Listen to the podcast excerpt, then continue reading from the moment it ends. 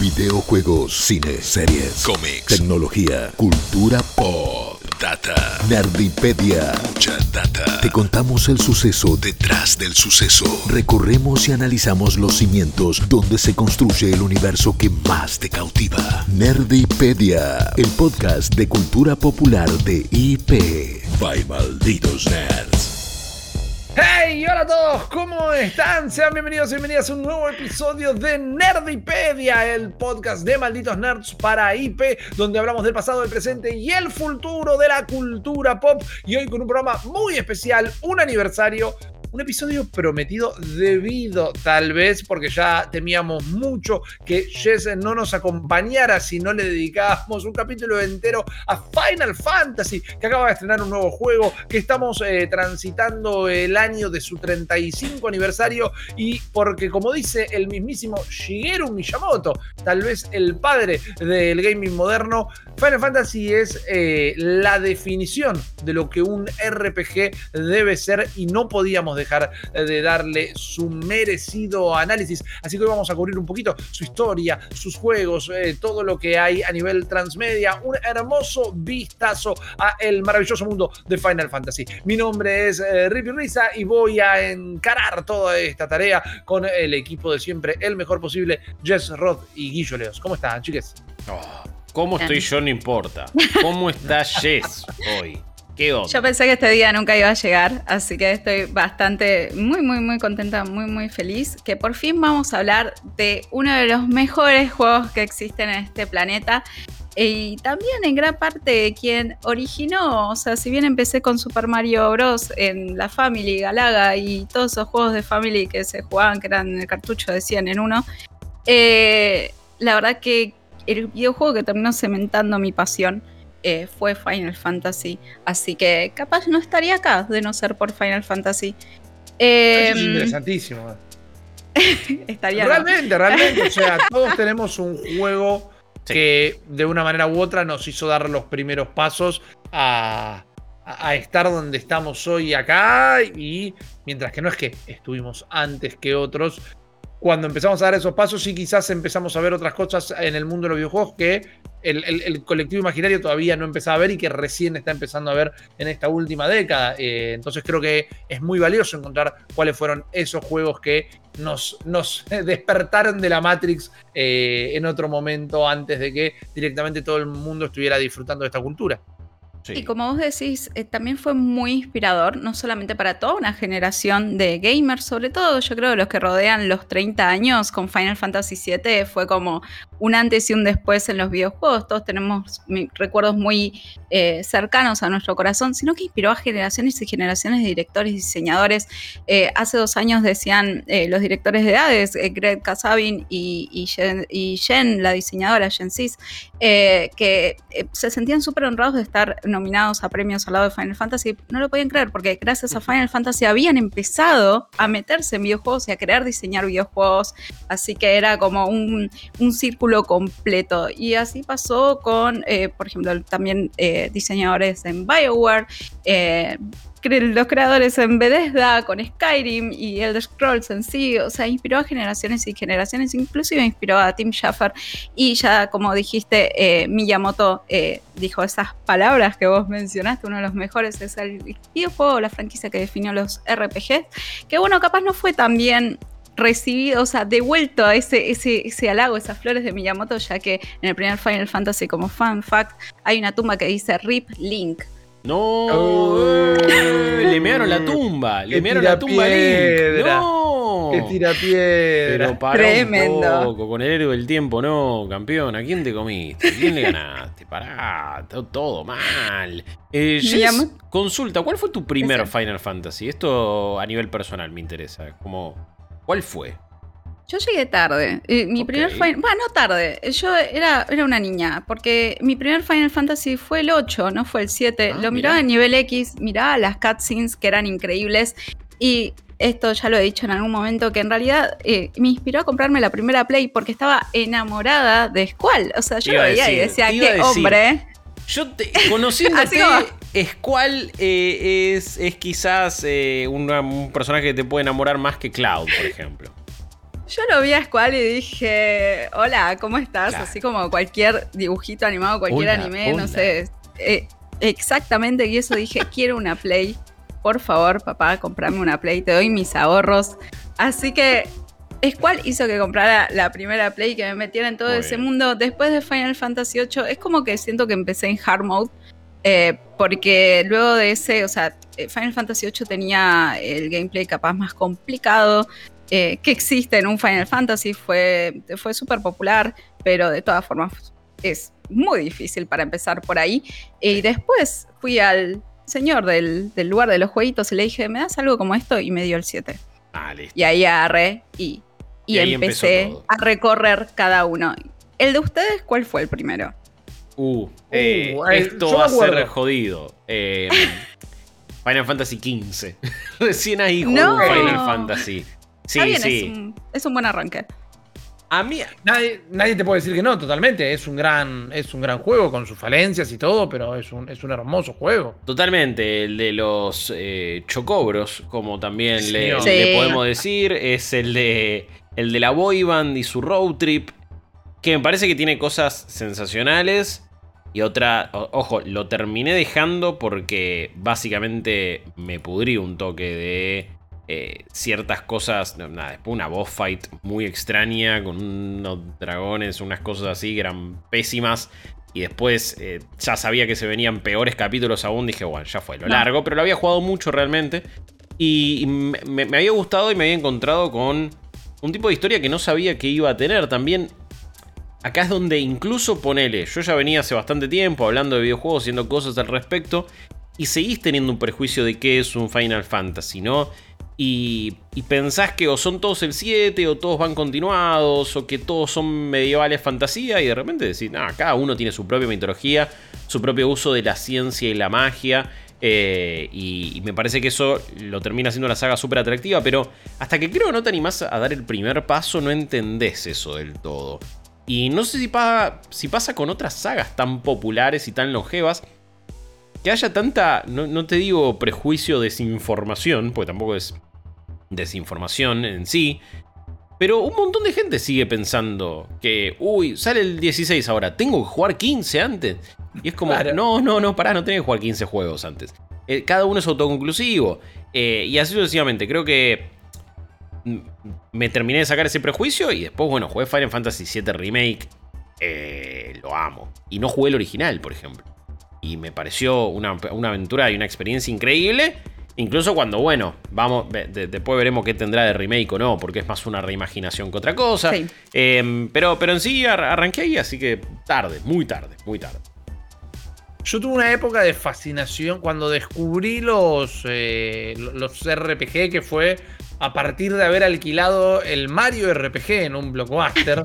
Y, fue el primer juego que jugué con, la mecánica de un RPG clásico. Y dije, eh, me encantó esto de los turnos, de, de, armar el equipo, de armarte el personaje. Quiero más de esto.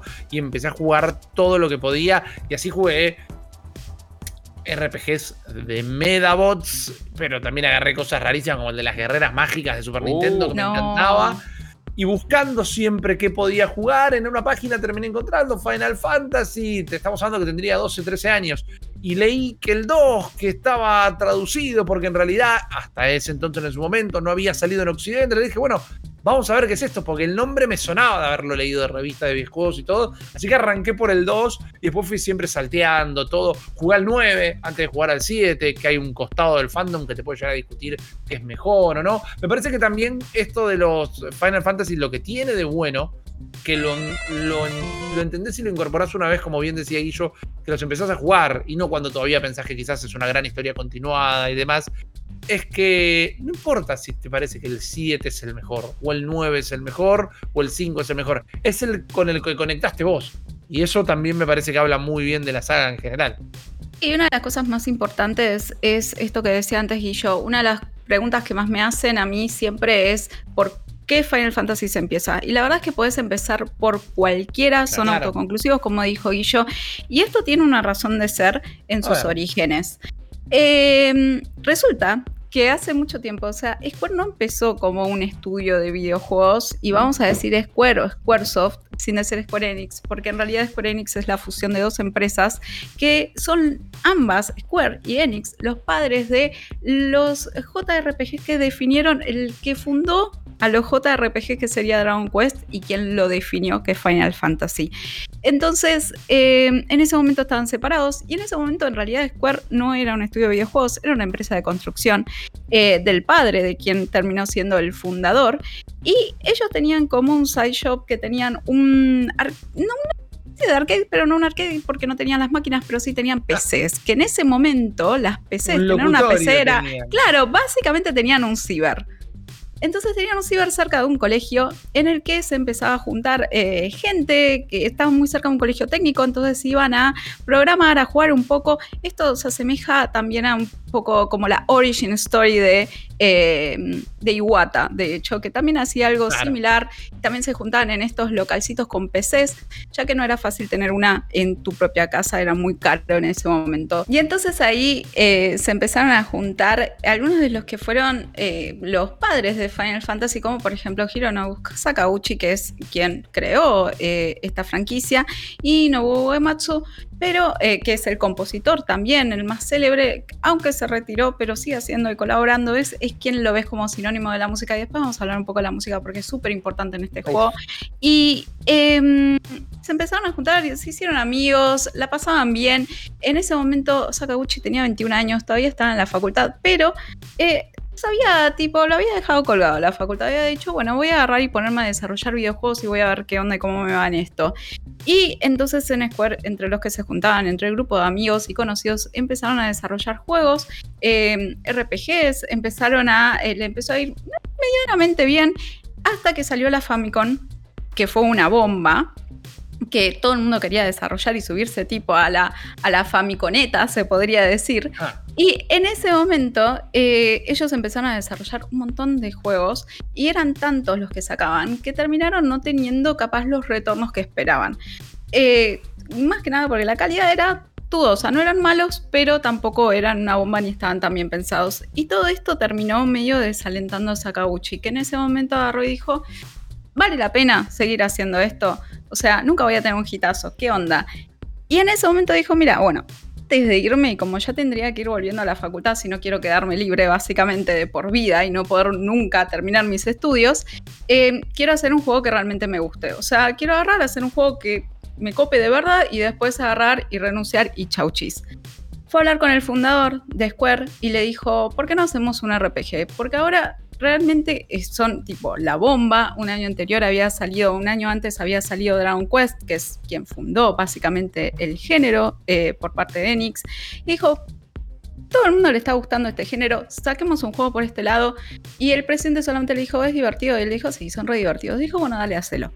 No fue muy difícil en ese momento autorizarlo. El, chequeo de background fue muy liviano, ¿no? Está bueno, sí, está bueno, bueno, dale, qué sé yo. Bueno, dale, vos dale para adelante. Y entonces eh, se puso a hacer un juego como a él le gustaba y en ese momento dijo, quiero hacer un RPG que sea todo lo contrario a Dragon Quest. O sea, si Dragon Quest va por un lado, nosotros vamos a ir por otro completamente diferente. Un poco también se inspiró, así que podemos decir que se inspiró en Dragon Quest, pero al contrario. Y también se inspiró bastante en el juego que terminaron bardeando, que es La leyenda de Zelda, que también había salido un año antes. Eh, y así terminó sacando un RPG con cuatro guerreros de la luz eh, que no tenían nombre, con una historia un poco confusa, con una historia capaz no muy pulida, pero que tenía eh, las mecánicas de un juego basado en Dungeons and Dragons, eh, como pasó con muchos RPGs y como vamos a ver, por ejemplo, también en Última, que también fue uno de los, de los primeros RPGs que existieron en el mundo. Claro. Eh, entonces tenías este sistema por trabajos, por roles, por así decirlo. Eh, vos elegías la clase a la que pertenecía tu personaje, los cuatro personajes al principio del juego, y después ibas avanzando e ibas tratando con estos guerreros de la luz de salvar al planeta. Porque si hay algo que los une, como dijimos antes, puedes empezar por cualquier Final Fantasy. Entonces, ¿qué es lo que tienen en común? ¿Por qué están todos bajo una misma franquicia. Porque finalmente tienen historias eh, en las que eh, se viene encima del planeta el apocalipsis, el fin del mundo o alguna suerte de esclavitud dictatorial. Siempre es alguna tragedia, algo que obviamente excede a un individuo y que hace que estos personajes se terminen uniendo por esa causa en común. Esto es algo que, eh, que lo puedes encontrar en cualquier Final Fantasy, uno de los elementos en común. Eh, los primeros Final Fantasies, eh, la realidad es que van más por el lado de fantasía clásica medieval y esto recién cambia eh, mucho más adelante con, con, Final Fantasy VII, en realidad ya empieza a cambiar con Final Fantasy VI. Pero volviendo un poco a los orígenes, la realidad es que Hironobu Sakauchi eh, era tan poco conocido que tuvo que llevar él mismo las copias de sus juegos a diferentes publicadoras pidiendo que por favor cubrieran el juego eh, de una de las publicaciones más eh, conocidas, que era Famicom Computer eh, Magazine, le dijeron, no, sabes que no te conozco, no te lo voy a cubrir. Pero de Famitsu sí, le dijeron, le aceptaron el CD, va, el CD-ROM, en ese momento eran esos disquets enormes, muy caros de producir, muy caros de producir, lo cubrieron y gracias a la exposición que tuvo es que también tuvo bastante éxito en Japón. Y muchos dicen, bueno, Final Fantasy se llama Final Fantasy porque eh, fue el último manotazo abogado de Square para recuperarse de sus deudas. Pero no es real. O sea, sí es real que Square estaba con muchísimas deudas. Pero en realidad el juego se iba a llamar Fighting, Fight, eh, Fighting Fantasy. O sea, nada que ver. Ellos querían dos palabras que em, más o menos fueran con la abreviatura FF. Les gustaba el nombre, el sonido FF. Entonces cualquier palabra que tenga F al principio y que más o menos quede, podía ser el nombre de Final Fantasy. La fruta fantasy. Exactamente. Estás derribando uno de los mitos más grandes en la historia del gaming igual. Sí, no, pero que todo el mundo que no haya jugado Final Fantasy le preguntás y te dice, no, se llama así porque era la última esperanza del estudio para no fundir. Pero es que queda re poético. Pero, lamentablemente no fue así. Ah. Así que eh, lamento eh, arruinar todas las ilusiones. Eh, pero no, no, no. Fue, fue muy japonés, ¿no? O sea, en esa época, la verdad que veías algo japonés y, tenía cualquier nombre dos palabras inconexas en inglés y las ponían juntas y suerte. Pero la realidad es que luego sacaron Final Fantasy II.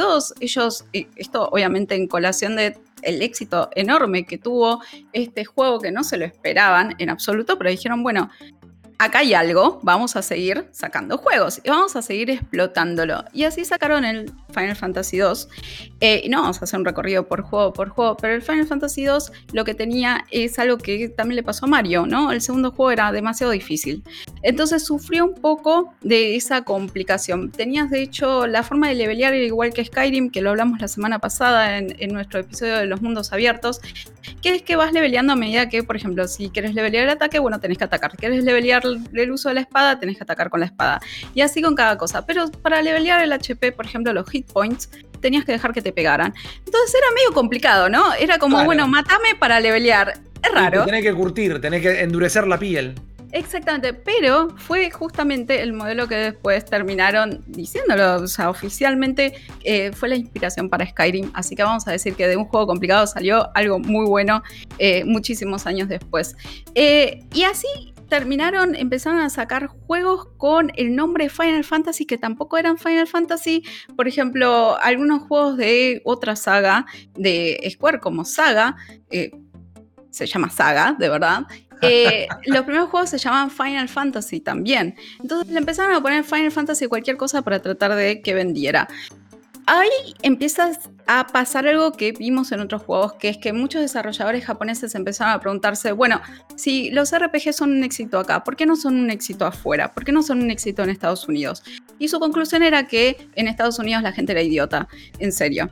Eh, entonces dijeron, son muy, o sea, no la van a casar, son un poco taraditos, entonces le vamos a sacar, le vamos a sacar un JRPG que sea para ellos. Y así nació uno que se llama Mystic Quest, que hizo que justamente nosotros en el medio no tuviéramos Final Fantasy XV, va, nosotros, Occidente, no tuviera Final Fantasy V por muchísimos años. Porque decían, muy complicados para ellos. Vamos a sacarles uno en el que básicamente ibas de punta a punta, te, no podías saltearte, no podías salirte de tipo un camino punteado. Era todo súper simple, las batallas eran lo mismo que la nada. O sea, era como RPG para, para bobos, por así decirlo, para bebés. Eh, obviamente fue un fracaso, o sea, hay muchos que mm. lo recuerdan con mucho cariño a Mystic Quest, pero la realidad es que no funcionó de la forma que se esperaba, eh, porque, bueno, terminaron subestimando a la audiencia, claramente. Pero así llegamos a 6, a Final Fantasy VI. Em, y vamos a decir que desde el 4 que dijeron, bueno, esto de poner personajes y que peleen no va a servir. Eh, lo que va a servir es que desarrollemos la historia, desarrollemos a los personajes, lo cual implica muchísimo más trabajo. Em, lo hicieron desde el 4, empezaron a tratar de innovar, eh, de ponerle cada vez más historias más intrincadas, mm, algunos detalles que identifiquen más a los personajes, que los puedas individualizar, que puedas elegir a tu favorito. Y esto lo lograron un poco mejor eh, ya en el 6, en el que habían empezado a eliminar esta relación tan estrecha que tenían con Dungeons and Dragons y empezaron a personalizar y tenías a Terra, Sabina, diferentes personajes con sus diferentes personalidades y diferentes posibilidades de personalizarlos y de, lograr esa identificación del jugador con ellos y esa simpatía y meterte más en la historia. También tiene uno de los mejores, eh, de hecho, antagonistas de toda la franquicia que es Kefka. Entonces, ¿qué pasó o sea, nombramos a Hironobu Sakauchi, que es el padre de Final Fantasy, es una leyenda absoluta, pero vamos a nombrar un par de personas más que son increíbles en la historia y súper importantes en en la historia de Final Fantasy de los videojuegos, porque vamos a ir con eh, Kitase. Kitase era em, también un flaco que vio Star Wars, le fascinó Star Wars y dijo, yo quiero hacer películas fue, estudió película, eh, estudió eh, cómo hacer películas, empezó a filmar, dijo, me interesa más la animación, se empezó a meter por ese lado y después le dijo, ah, no me termina de, cerrar esto. Y en el medio agarró y dijo, bueno, a ver, ¿qué onda Final Fantasy? Se puso a jugarlo como yo juego a cualquier juego y dijo, ah, yo quiero hacer entonces Final Fantasy, quiero hacer juegos. Ojalá todos pudiéramos hacer eso, ¿no? Pero ojalá el, poder de decisión, además, ¿no? Che, me gusta Star Wars, voy a ser cineasta. No, bueno, viene de Ghibli, voy a hacer animación. No, bueno, mira, jugué este jueguito. Voy a Primero, debe ser dificilísimo decidir dónde ir a comer con Kitase, pero por otro lado, eh, mira, mira dónde lo llevaron sus, sus distintas convicciones. No, un genio absoluto. Entonces él empezó, fue a Square, eh, se entrevistó, entró, tuvo esa suerte y eh, empezó a trabajar los escenarios eh, de Final Fantasy VI, no, de Final Fantasy V, pero recién en Final Fantasy VI tuvo su primera oportunidad como director. Entonces también este cambio en una historia más intrincada, más desarrollada, viene de una mirada más cinemática de los videojuegos que es un punto en común que vimos con grandes videojuegos, eh, por ejemplo, es lo mismo que pasó con The Last of Us y Naughty Dog, o sea, esa mirada más eh, de cine de los juegos como otro tipo de lenguaje eh, para contar historias que te puedan conmover, que te puedan cambiar realmente desde el, desde el interior, que digas qué lindos que son los videojuegos, o sea, que te puedan conmover. todo esto para Final Fantasy lo tenemos gracias a, a Kitase. Eh, no para sacarle mérito a Sakauchi, obviamente, pero fue su mirada y fue un quiebre en la serie que luego se terminó cementando con Final Fantasy VII, que fue su primer, eh, la primera vez que él agarró y hizo realmente lo que quería hacer. Él venía de ayudar un poco con Chrono Trigger, otro gran RPG de Square, y cuando pudo, cuando lo liberaron, agarró y se metió eh, a desarrollar a full el 7, que terminó siendo en gran parte eh, su bebé y el de Nomura Tetsuya, el de mm, Tetsuya Nomura. Estoy ya diciendo, hablando mal, pero em, porque Sakaguchi en un principio había querido meter mano, pero después cuando volvieron a retomar el tema de desarrollar Final Fantasy VII, es como que no tenía tiempo y dijo, te los dejo a ustedes. Y tuvimos gracias a eso un Final Fantasy muy diferente a lo que se venía dando. Las posibilidades técnicas en ese momento eh, se estaban ampliando gracias a la llegada de la primera Play.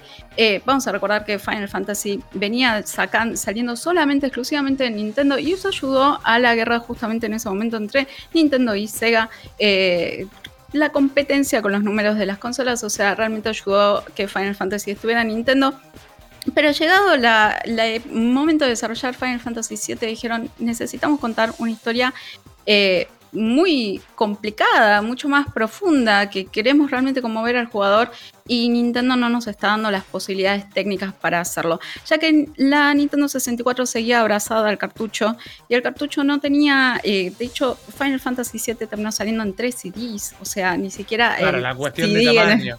Tal cual, no, no, no les alcanzaba, eran hacer millones de cartuchos que además eran mucho más caros de producir. Ese es un gran tema porque sigue pasando al día de hoy. Nintendo, decir, bueno, somos el estudio acá en Nerdipedia, vamos a hacer un juego nuestro, fabricamos el cartucho y te lo mandamos para que lo distribuyas. No, a Nintendo le tenías, y le tenés hoy con la Switch, que comprar el cartucho. O sea que tenés que pagar el, medio, el dispositivo donde iba a ir el juego.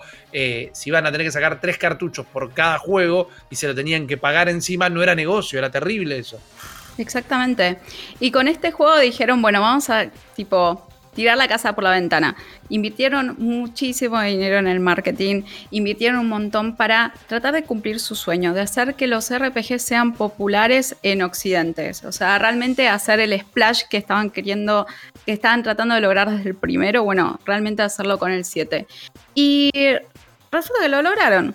Porque eh, Final Fantasy VII es un antes y un después en la historia de los videojuegos, en la historia de los RPGs también, pero sobre todo en la historia de los videojuegos.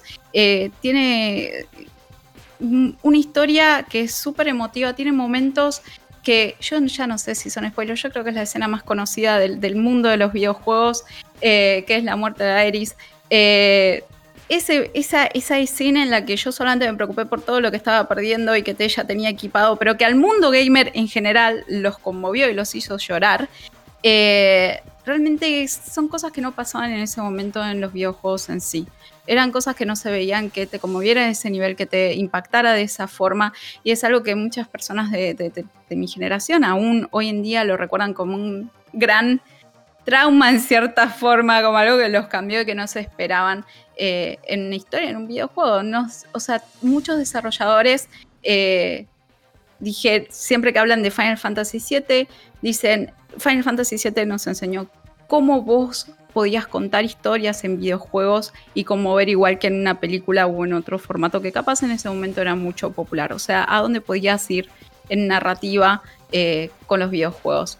Fue un éxito absoluto. Logró realmente, obviamente, cementar Final Fantasy como eh, un juego súper popular en todo el mundo. realmente se merece inclusive su propio podcast, Final Fantasy VII, porque lo que pasó es increíble con ese juego. y luego siguieron sacando, salió Final Fantasy VIII, salió Final Fantasy IX, de hecho lo desarrollaron casi a la par. Salió Final Fantasy X, que también fue eh, un gran éxito, o sea, teníamos personajes cada vez más realistas, que eso lo habían empezado a cambiar a partir del 8, eh, en el que, bueno, mientras más realistas fueran los personajes, mm, equipos más grandes necesitas, o sea, cada vez se fue expandiendo mucho, muchísimo más eh, Square Enix, en un momento en el que ellos decían, bueno, ¿sabes qué? ¿Querés tanto dinero para Final Fantasy? Toma, te doy todo el dinero, tal, exactamente, desarrolla y hace lo mejor que puedas. Ahora, ¿qué fue pasando? Nosotros tenemos el origen con todos los juegos que son en dos píxeles, eh, en dos píxeles, en, los juegos que son en píxeles, en 2D. Claro, en dos dimensiones. Después desde el 7 tenemos los juegos en 3D, como dije, o sea, teníamos a Kitase, teníamos a Nomura, dos grandes nombres eh, hoy en día en Square que empezaron a trabajar la franquicia y que son importantísimos en esta serie. Y empezamos a llegar al momento, en el momento en el que salió 10, 11, 12, digamos que ahí empezaron a surgir algunos problemas y también el tema este de ese cheque en blanco, de esa confianza, de cada vez equipos más grandes, más difíciles de manejar, diferentes diseñadores, eh, se empezó a perder un poco la esencia de que era Final Fantasy y digamos que entró como en su época más oscura capaz, en la que le empezaron a pifiar un poco más. Y así llegamos, por eh, ejemplo... Perdón, quiero aportar ahí que no solamente creo que le, pasó a Final Fantasy, acá quizás como para hacer viste leve, como para decir, che, bueno, tranqui. Ah. Em, creo que para la época. Claro, creo que para la época que también llega después Final Fantasy XIII y, otra, que encima fue complicadísimo todo. Al gaming japonés le costó mucho. Esto lo hemos dicho varias veces, ¿no? El paso al HD fue como muy jodido. En Play 1, Play 2, los, varios de los mejores juegos son todos de estudios japoneses.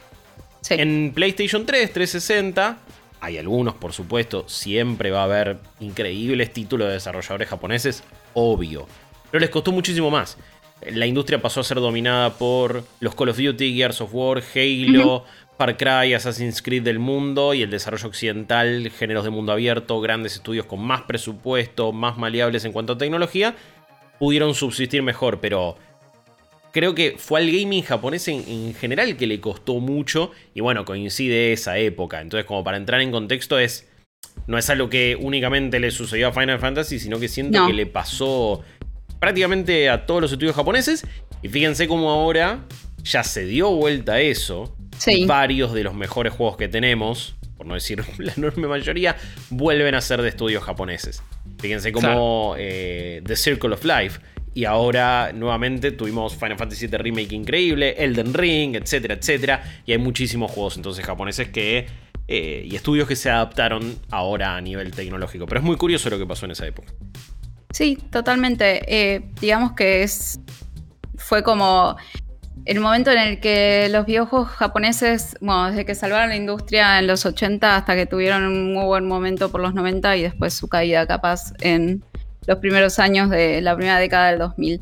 Eh, y ahora su resurgimiento. Y, es interesante también lo que decías porque con 35 años Final Fantasy pasó por todas esas etapas. Entonces también analizarlo, o sea, yo estoy tratando de hacer todo medio rápido, pero analizarlo también es un poco como eh, agarrar y hacer un repaso por la historia, por, de por lo menos los orientales, ya que es una franquicia que es súper importante eh, y aparte de súper longeva, o sea, tiene más de 105 títulos, es un montón. Es una, barbaridad.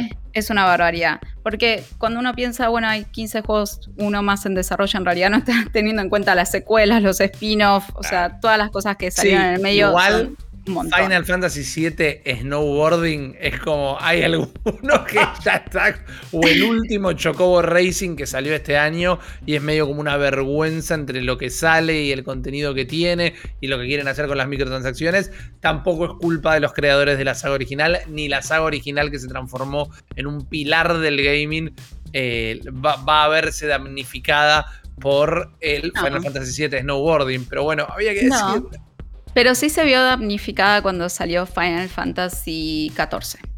Entonces, eh, llegamos al momento, o sea, como dijimos antes, salió Final Fantasy XIII, en ese momento se anunció con bombos y platillos y como una, iban a desarrollar tres juegos al mismo momento, tenías el 13 versus 13 y tenías a que iba a ser para celulares. Nada de eso terminó siendo así. 13 eh, salió como un Final Fantasy muy raro, muy diferente a lo que uno espera y disfruta de los Final Fantasies. Eh, luego lo corrigieron con su secuela.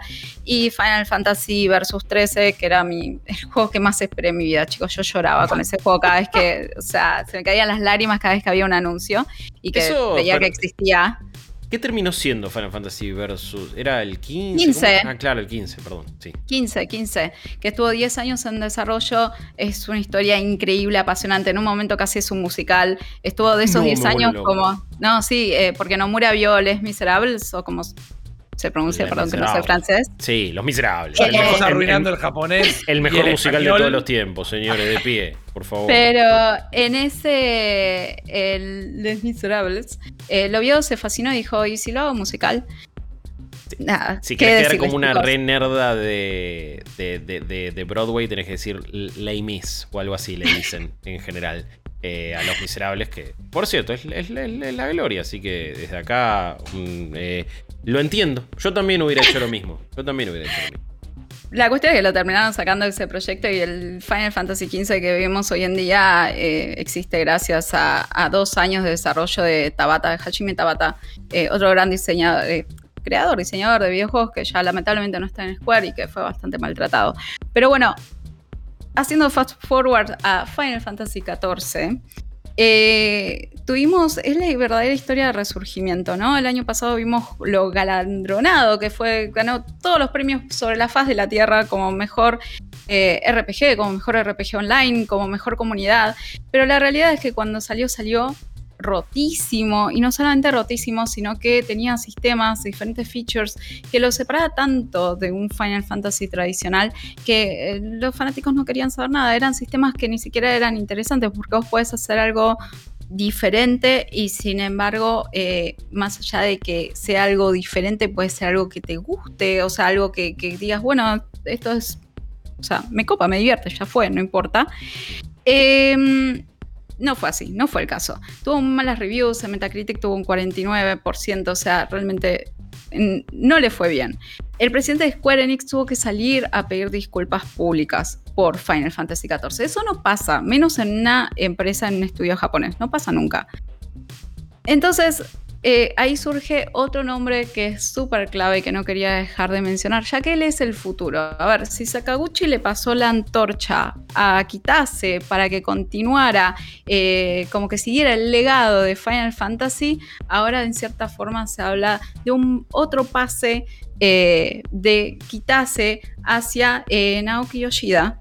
Eh, que es a quien llamaron justamente para que se encargue básicamente de eh, Final Fantasy XIV, de rescatarlo, de recuperarlo, de, que vuelva a la gloria, hace algo, es como salvalo, hace algo, lo que sea.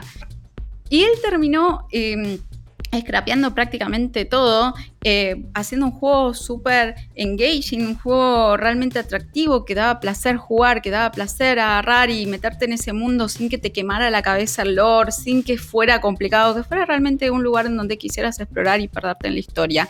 Y no solo eso, sino que eh, lo que tiene positivo Yoshida o Yoshipi es que es em, un poco como era Miyamoto, como era Iwata en su momento, o sea, esto que ellos vieron hace unos años de la relación con la comunidad, de ser una persona realmente eh, cercana, que escuche, que, trate de eh, relacionarse, llevarse bien, hacer hasta, hasta cosplays. O sea, él hizo infinidad de cosplays en diferentes charlas. del pueblo es. Sí, y el respeto, ¿no? De respetar a la audiencia. Eh, ahora con la última expansión, con el Walker, tuvo un retraso de muy pocos días respecto a la fecha de salida, fueron dos semanas y sin embargo hizo una, una y me sale call, pero no es una call, un stream, eh, justamente pidiendo disculpas, pero sentidamente hasta lloró, pobre hombre, tenías ganas de ir y abrazarlo.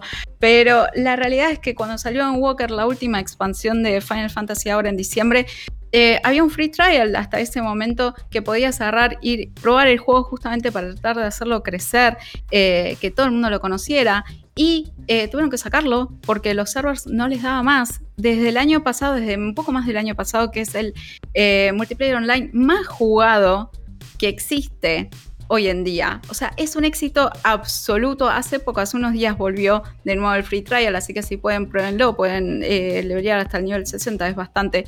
Así que eh, hoy en día el éxito absoluto de Final Fantasy es Final Fantasy XIV, que empezó, como dijimos, de lo más bajo, de lo más bajo de lo más bajo que puede existir. Y Naoki Yoshida eh, ahora está justamente en el futuro de Final Fantasy, porque se está encargando de Final Fantasy XVI, la entrega que estamos esperando.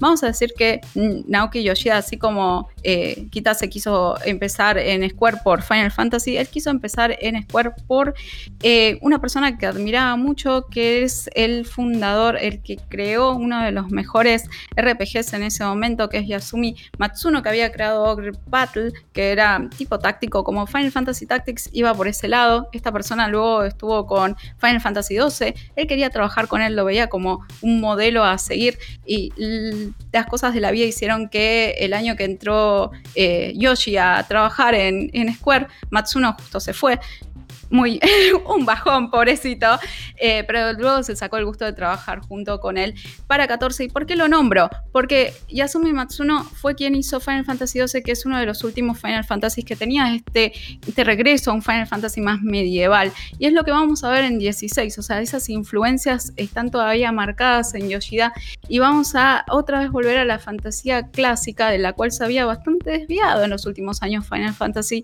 Así que es, es volver a las raíces eh, pero también utilizando un enfoque nuevo porque, por ejemplo, ya dejamos atrás el combate por turnos del cual era tan clásico Final Fantasy. Esto empezó a, quedar atrás con Final Fantasy XV, luego con Final Fantasy VII eh, Remake retomó justamente este sistema de combate más eh, inclinado a la acción, más actualizado en nuestros tiempos para justamente atraer a nuevos jugadores más allá de los que eh, amamos la franquicia desde siempre. Y es algo que sigue abrazando Final Fantasy XVI, que inclusive contrató como diseñador de las batallas al diseñador de batallas de Devil May Cry. Así que, y con eso les digo también que Stranger of Paradise, que se lanzó hace un. va, que ahora pronto se va a lanzar. Eh, los que tienen eh, acceso temprano, los que lo tienen precomprado ya lo pueden jugar.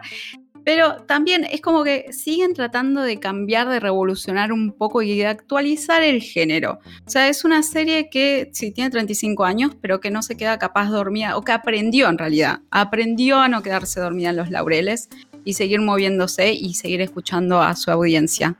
Eso ha generado varios roces, porque como comentábamos al principio, siempre tenés que estar explicando de nuevo, de, no, mira, no tenés que jugarlos todos, no los tenés que jugar en orden, no tenés que jugar uno, dos, tres, cuatro, cinco, porque las historias, por más que sean autoconclusivas, a veces son muy convulsas y es difícil seguirle el hilo.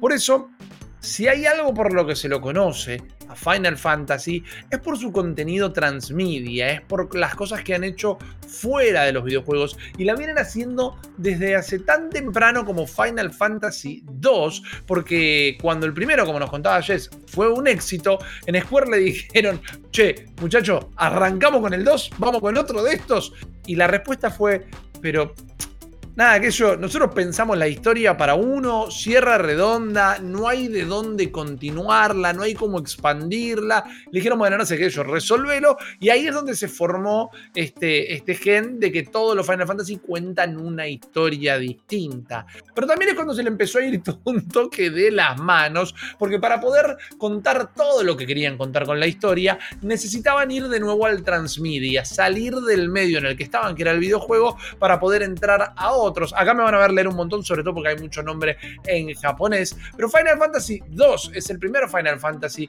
en tener un objeto transmedia, que en este caso era una novela que se dio en llamar Final Fantasy 2 Mumano Make You, que es el laberinto de las pesadillas, donde se contaba, por ejemplo, el backstory de los personajes y principalmente del villano vos te enterabas bien quién era el villano, los por qué del villano, hasta el nombre real del villano que ponele ahí si querés, ese es un detalle que no es necesario para poder disfrutar el juego, pero la historia gruesa de eh, el Final Fantasy II estaba en esa novela que estamos viendo en pantalla. Me parece fantástica la portada de esta novela. Era un cuadro enorme en el living de mi casa. Pero eso es El laberinto de las pesadillas, que fue la primera novela de Final Fantasy.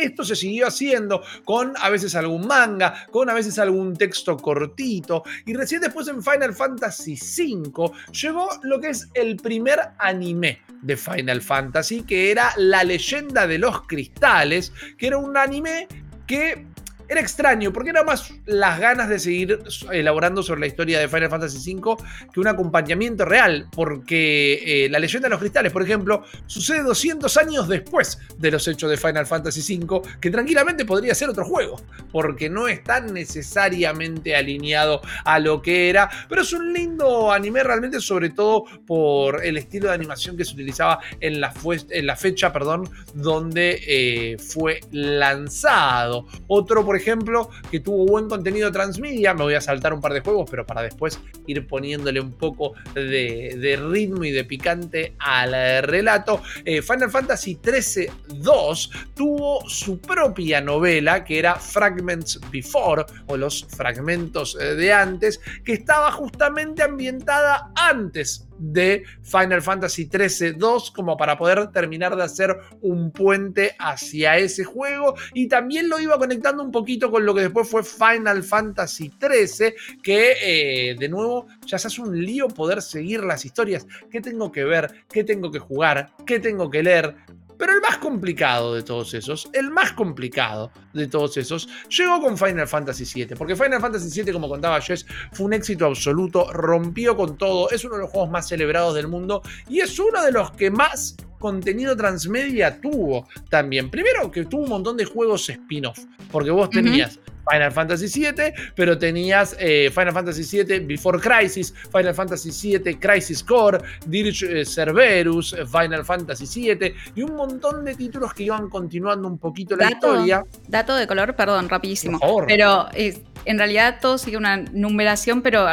alfabética. O sea, por ahí tenés Adult Children, que es AC, Después vos oh. tenés BC, que es Before Crisis, CC, claro, que es Crisis Core. Crisis Core. Ahora de ver Crisis, o sea, Dirge of Cerberus DC, o sea, es como que el próximo DEF, no sé, Final Crisis será el último, no sé. Claro, buena, alta data, ¿eh? Alta data que nos acaba de tirar eh. Pero bueno, también mencionás la película Advent Children, que fue eh, la que contaba un futuro un poquito más cercano al juego, la lucha que en su momento en el juego comenta Eh, los esfuerzos de Kadag y los hermanos para tratar de revivirlo. Elaboraban sobre pequeñas cosas que se dan a entender en el juego, pero lo hacían con cosas periféricas, justamente. Eh, por ejemplo, Kadak, que es un personaje que termina apareciendo en estos spin-offs, aparece primero en una novela. O sea que un personaje que no está en la saga principal, sino en uno de los spin-offs, para saber bien de dónde venía, tenías que leer la novela con uno de los nombres que más me gustan, todo lo que hemos dicho hasta ahora, que era Final Fantasy VII The Kids Are Alright. Los pibes están bien. Eh, una a Turk Side, ah, perdón, a Side Story, una historia paralela de los Turks o de los turcos, como se los tradujo también en español. Y acá ya era el spin-off del spin-off del spin-off. Era el transmedia del transmedia. Era una novela de un juego periférico. Acá es donde creo que la gente se siente un poco abrumada por Final Fantasy y siento que le tengo que dar un toque a la derecha por sentirse de esa manera. Ahí estamos viendo la tapa de lo que es para la gente que nos disfruta en la versión audiovisual. Eh, los pibes, Final Fantasy VII, los pibes están bien. Me parece también una una portada muy, muy atractiva. Eh, Yoshitaka Mano, eh, gran diseñador eh, que venía a diseñar Vampire Hunter. Exactamente, exactamente. Final Fantasy VII también tuvo unas ovas de anime que sucedían un poquito después de los eventos de Crisis Core. Después estaba Final Fantasy VII Last Order, que venía también a animar un poco todo este asunto. Y después, igual, como recomendación más que nada, hay una manera de tener todo esto en un solo paquete, que es la versión de la película Advent Children Complete, que incluye todos los cortos animados y demás, para que lo puedan disfrutar eh, en el orden. Todas estas otras cositas que van saliendo, como las novelas On the Way to a Smile. Los nombres encima son de canción pop japonesa de los 80, ¿viste? Eh, eh, Están excelentes. O de el disco del papá de Milhouse. Can I Borrow sí, Feeling? Eh, Totalmente. Préstame un sentimiento. se llama Final Fantasy VII, préstame un sentimiento Crisis eh, Edition. Eh, Exacto. Ever Sentimiento Crisis. en camino hacia una sonrisa, cuenta los mismos eventos de los pibes están bien, pero desde el punto de vista de los otros personajes, de los personajes que nosotros utilizamos en el juego. Entonces, con el mayor de los respetos, uno podría empezar a decir que es hasta innecesario la cantidad de contenido transmedia que hay, pero para el fanático es una fiesta directamente. Hay una tercera novela periférica que es eh, The Maiden Who Travels the Planet, eh, la, la, dama, la muchacha que atraviesa el planeta, que nos cuenta todo el conflicto, pero de la perspectiva de Aerith, desde que la conocemos en el juego hasta que las cosas trascienden en el spoiler más famoso del mundo del gaming, pero que igual vamos a evitar acá en este momento. Y todas estas novelas también a modo de recomendación están editadas juntas en un libro que se llama eh, Final Fantasy VII Ultimate Omega, que es como se la considera la Biblia del Final Fantasy VII. Tienen tamaño como, no sé, puede levantar una pared con el tamaño de ese libro directamente, debe ser hermoso de tener y tiene todo eso contenido junto. Y después rapidito, llegamos a lo que fue Final Fantasy XV, que es el segundo contenido de Final Fantasy que tiene la mayor cantidad de contenido transmedia. Porque primero arrancaron con una peli para explicarte un poco de qué iba a venir el juego, que era Final Fantasy XV Kingslave, y después ahí te explicaban un poquito la historia de, de Nix o Nocte, como se le puso en español. La traducción está más que bien, que te ponía un poco en contexto de lo que sucedía con este reino, el cual estaba siendo asediado por fuerzas enemigas. Y después a esta película la empataron con una serie de anime de cinco episodios que se llamaba Final Fantasy XV Brotherhood y que acá lo que te contaba era eh, excelente, fantástica, increíble realmente, y te contaba la historia de Nocte o de Nix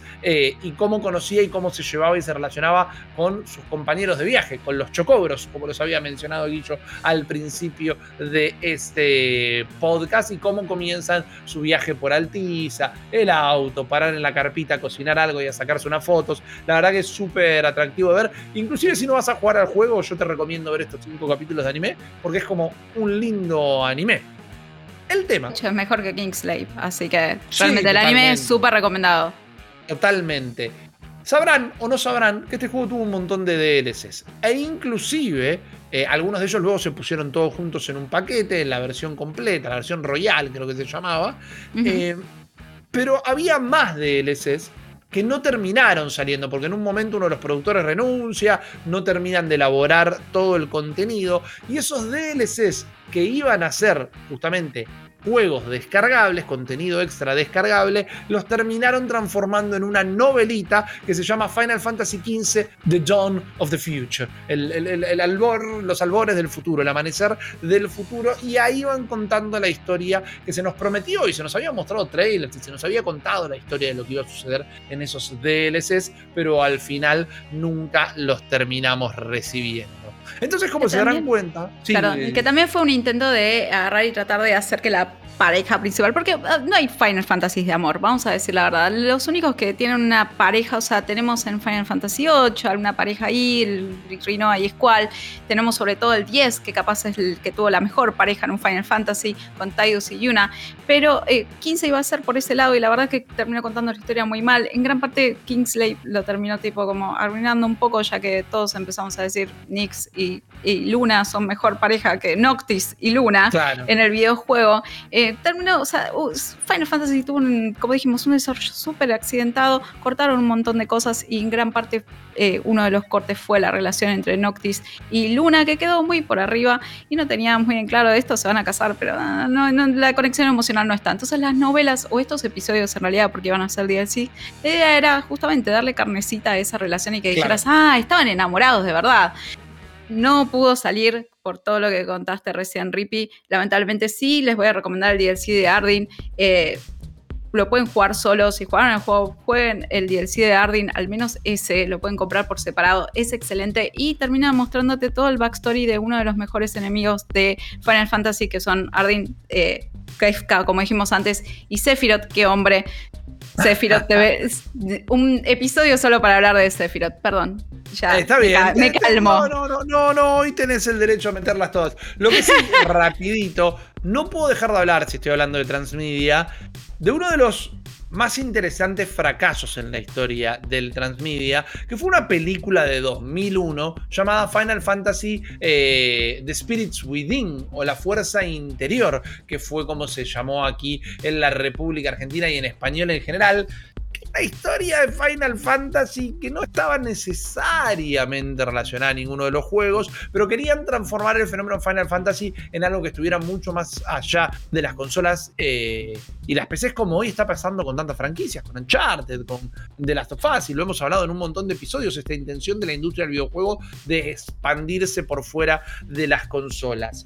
La cantidad de plata y la cantidad de tecnología que invirtieron en esta historia de una tierra, en esta parte más science fantasy, como la llaman dentro de Square, que no es ciencia ficción, sino fantasía de ciencia. Estamos en un planeta un tanto futurista, hay una invasión extraterrestre, una científica encuentra la manera de contenerla, pero para eso se tiene que inyectar ella con un virus eh, extraterrestre y después todo termina transformándose medio en una publicidad de perfume dirigida por David Lynch y nada de lo que pasa en pantalla tiene el más mínimo sentido y todo el mundo se miraba en las salas de cine diciendo qué acaba de pasar acá y dónde está mi Final Fantasy, pero lo interesante de todo esto es que no solo se invirtió un montón de guita, sino que se desarrolló mucha tecnología nueva, al punto que en los cuatro años de desarrollo de esta película, cuando llegaron al último año, tuvieron que hacer casi la primera parte de la película de nuevo, porque la tecnología desarrollada hacia el final ya era mucho más avanzada de la tecnología desarrollada al principio y la imagen no era compatible directamente. Pero lo que les quiero decir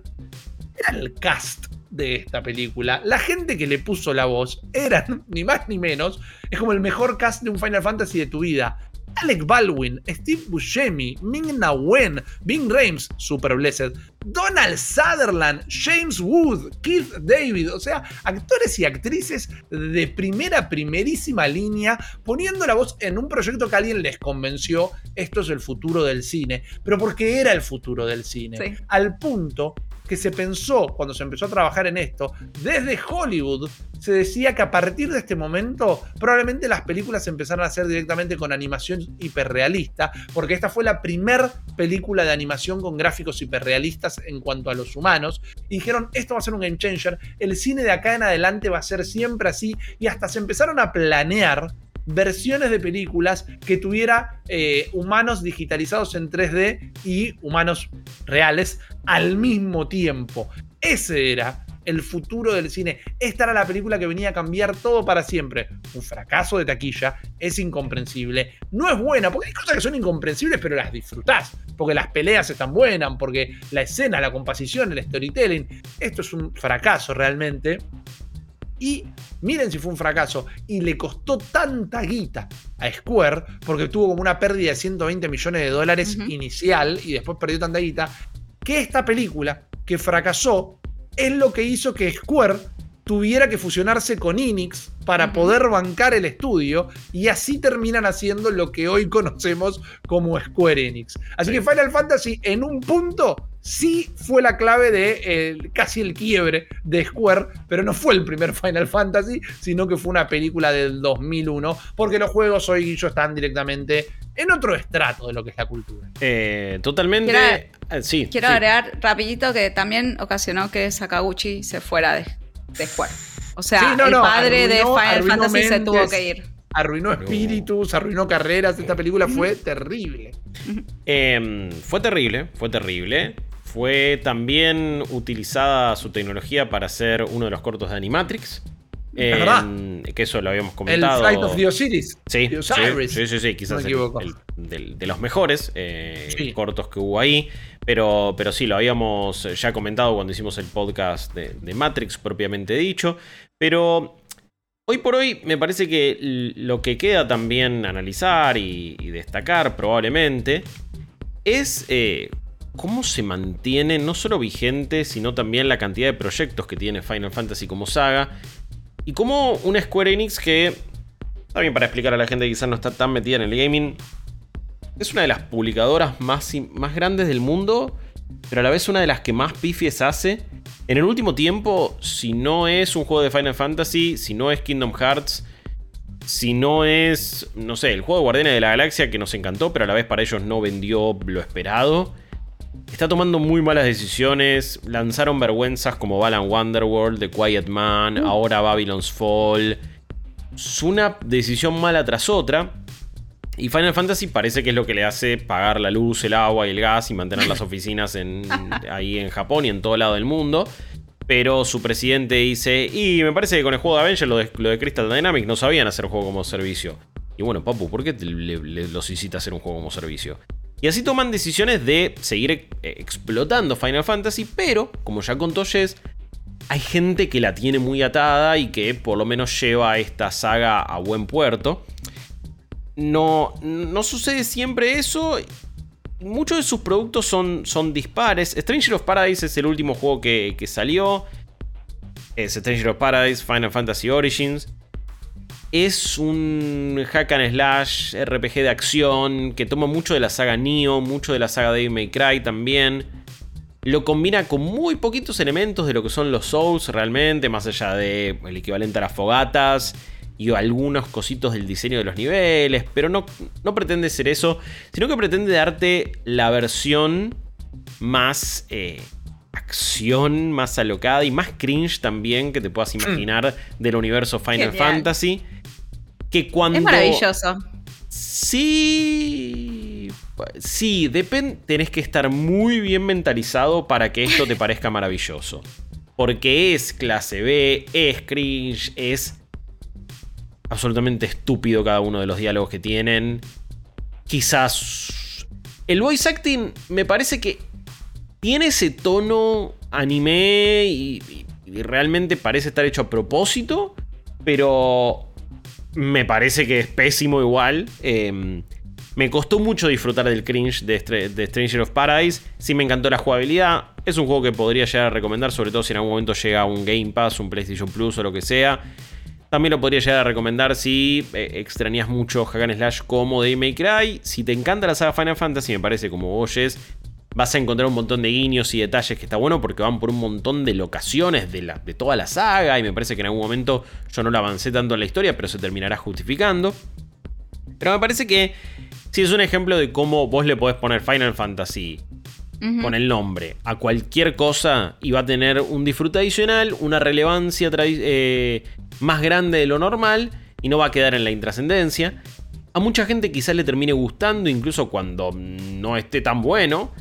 Pero a la vez, como también venimos comentando, muchos de sus productos han sido sumamente exitosos y son excelentes. Y no es que simplemente, bueno, vende con el nombre. Hubo momentos donde no, no sucedió tanto. Creo que si no tuviera el nombre Final Fantasy Origins, a este juego no es que se le pegaría más. Quizás hasta se le pegaría menos en algunos lados y otros le alabarían menos algunas cosas. Sí me parece que hubiera pasado con mucha menos trascendencia. Eh, lo cual es obviamente lógico, no estoy como diciendo qué loco, ah, porque es Final Fantasy hablamos de él, ¿no?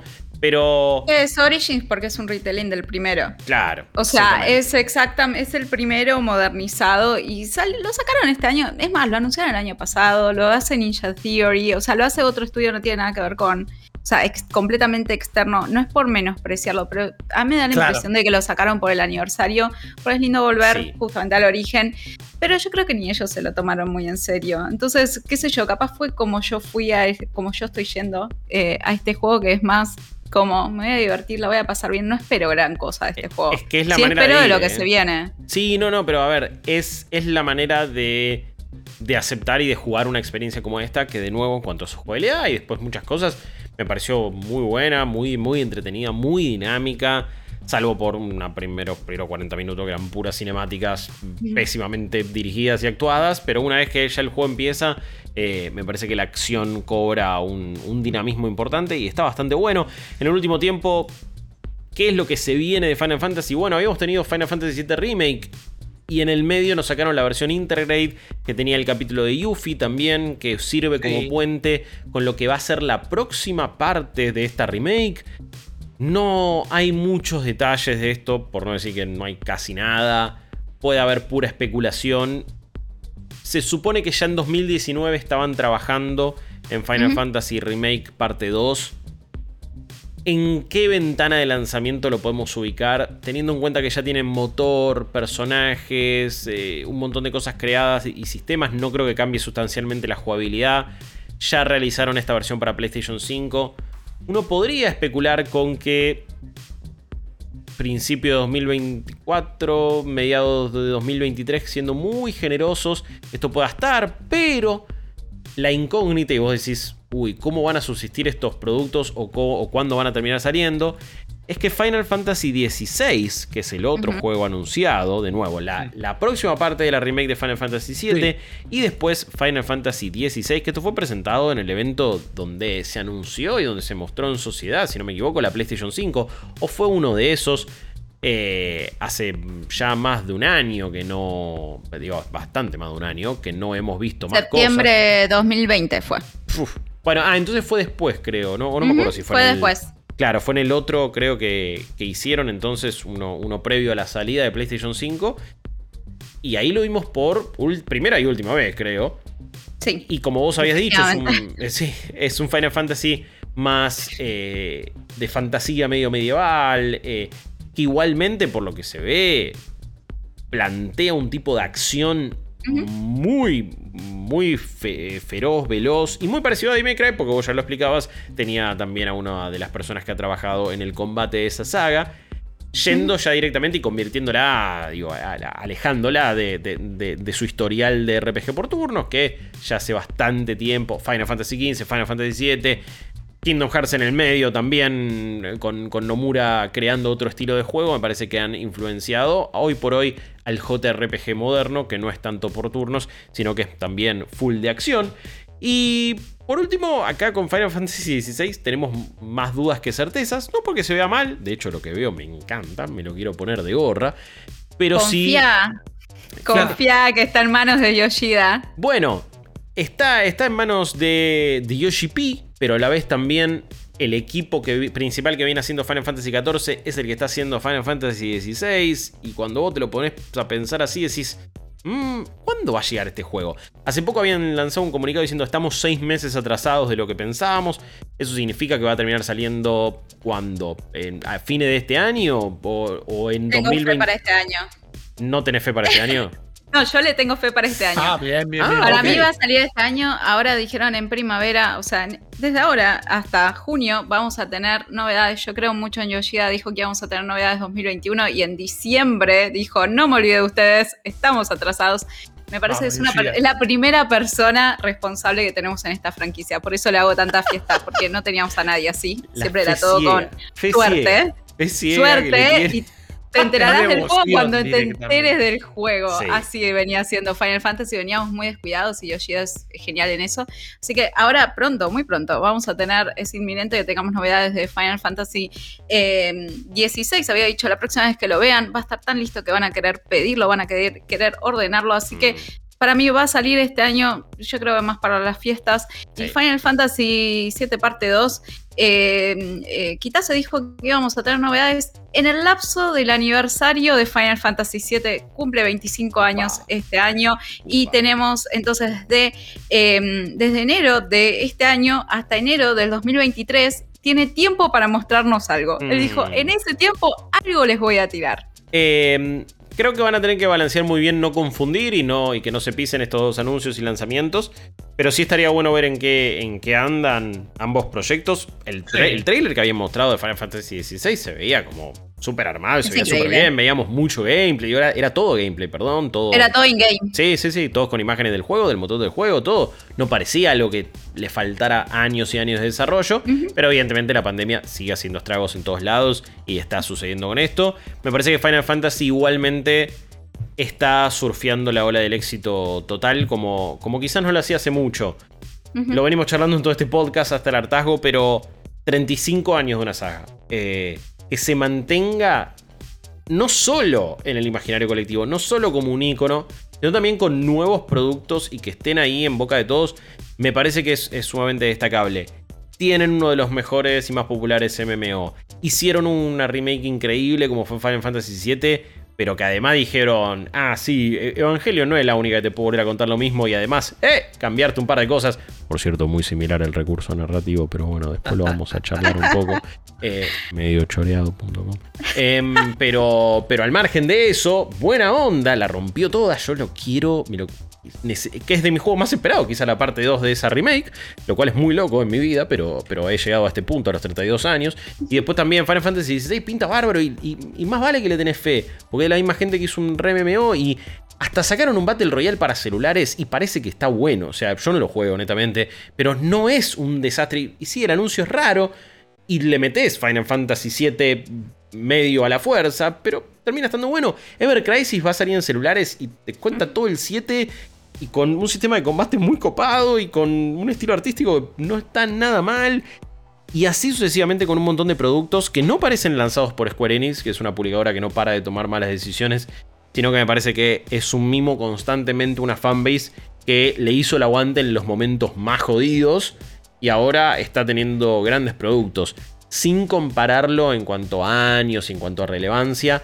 Es un toque lo que pasó con Resident Evil también en cierto punto. Me parece que tienen trayectorias hasta, hasta similares en cuanto a picos, eh, obviamente momentos feos y ahora un resurgimiento donde fíjate que hay productos de todo tipo de Resident Evil, productos de todo tipo de Final Fantasy y me parece que se, se apela muy bien al fanático fanática como Jess que hoy la rompió toda.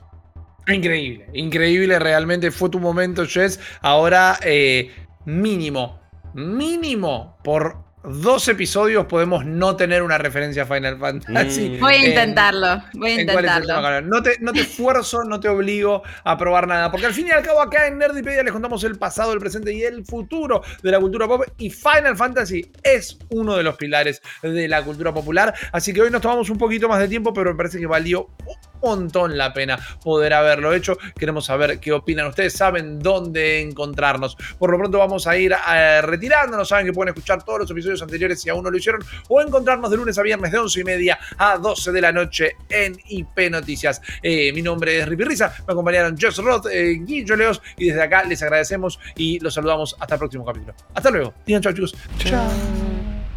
Esto fue Nerdipedia, el podcast de cultura popular de IP con malditos nerds. Un nuevo capítulo la próxima semana. Te esperamos.